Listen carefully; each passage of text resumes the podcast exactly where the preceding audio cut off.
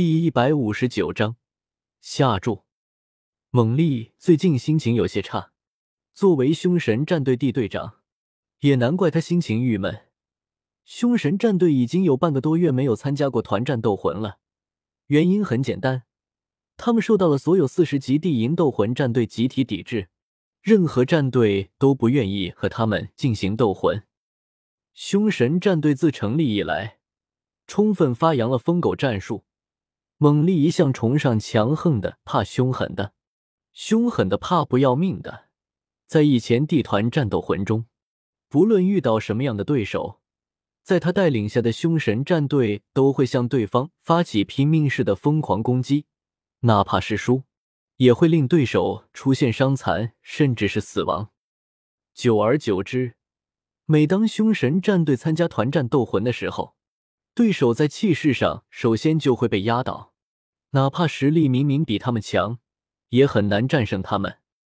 但是最近这段时间，凶神战队却遇到了麻烦，因为他们过于凶狠的作风，所有银斗魂战队都拒绝与他们进行团战斗魂。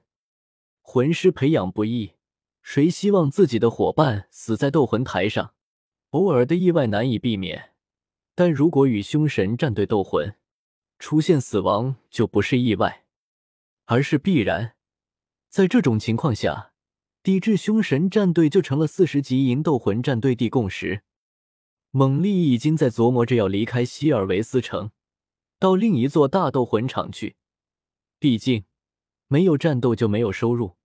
他这个战队，不论是队员还是他自己，都是凭借着大斗魂场的奖金过着奢华的生活，本身又不愿意受到制约。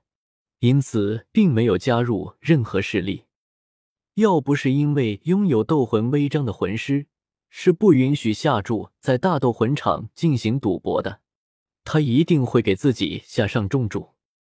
猛力已经召集了己方所有队员，尽快赶往大斗魂场，来获得半个月以来的第一次收入。除了收入，还有发泄、杀人。尤其是杀魂师，对他和他这些疯狗一般的队员来说，本身就是一种宣泄和享受。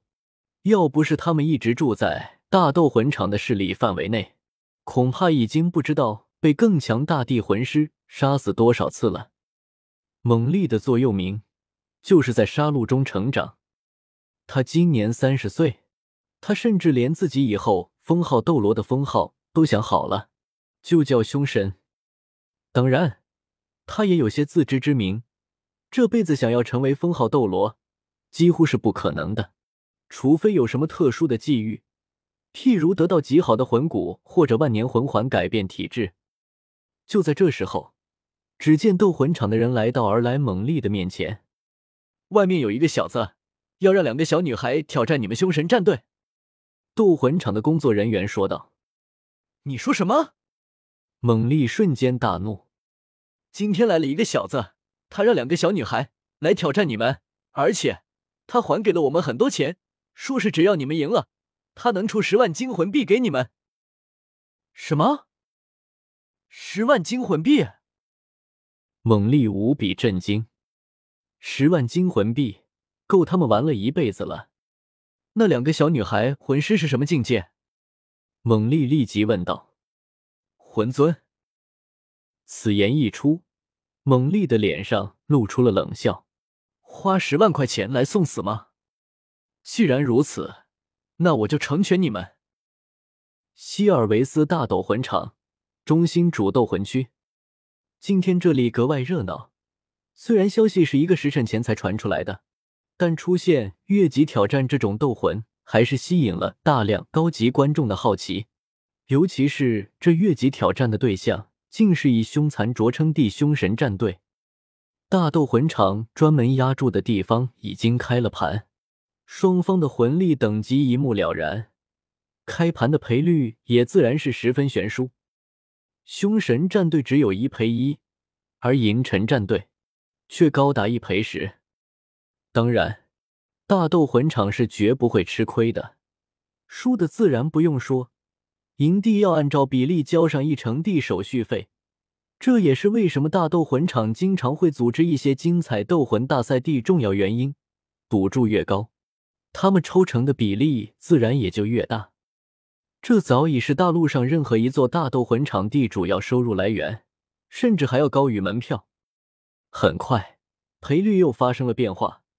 由于投注在凶神战队身上的赌注太多，导致赔率再次倾泻。银尘战队一边已经提升到了一赔十七，赔率依旧在不断上升中。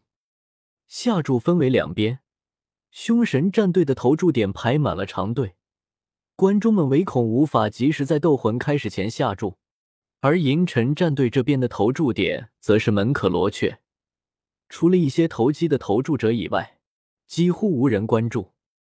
凶神战队具体有多少人，银尘战队不知道。但上场第七个显然是对方最强第七人，也正是之前他们得到的资料中显示第七人。队长，狂暴巨熊魂师猛力，其余六人也尽是战魂师。这凶厉战队竟然是一支完全由强攻系战魂师组成的队伍，这也是为什么他们攻击力那么惊人的重要原因。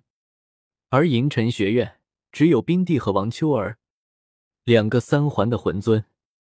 所以他们的赔率自然就高，最后赔率达到了一赔二十。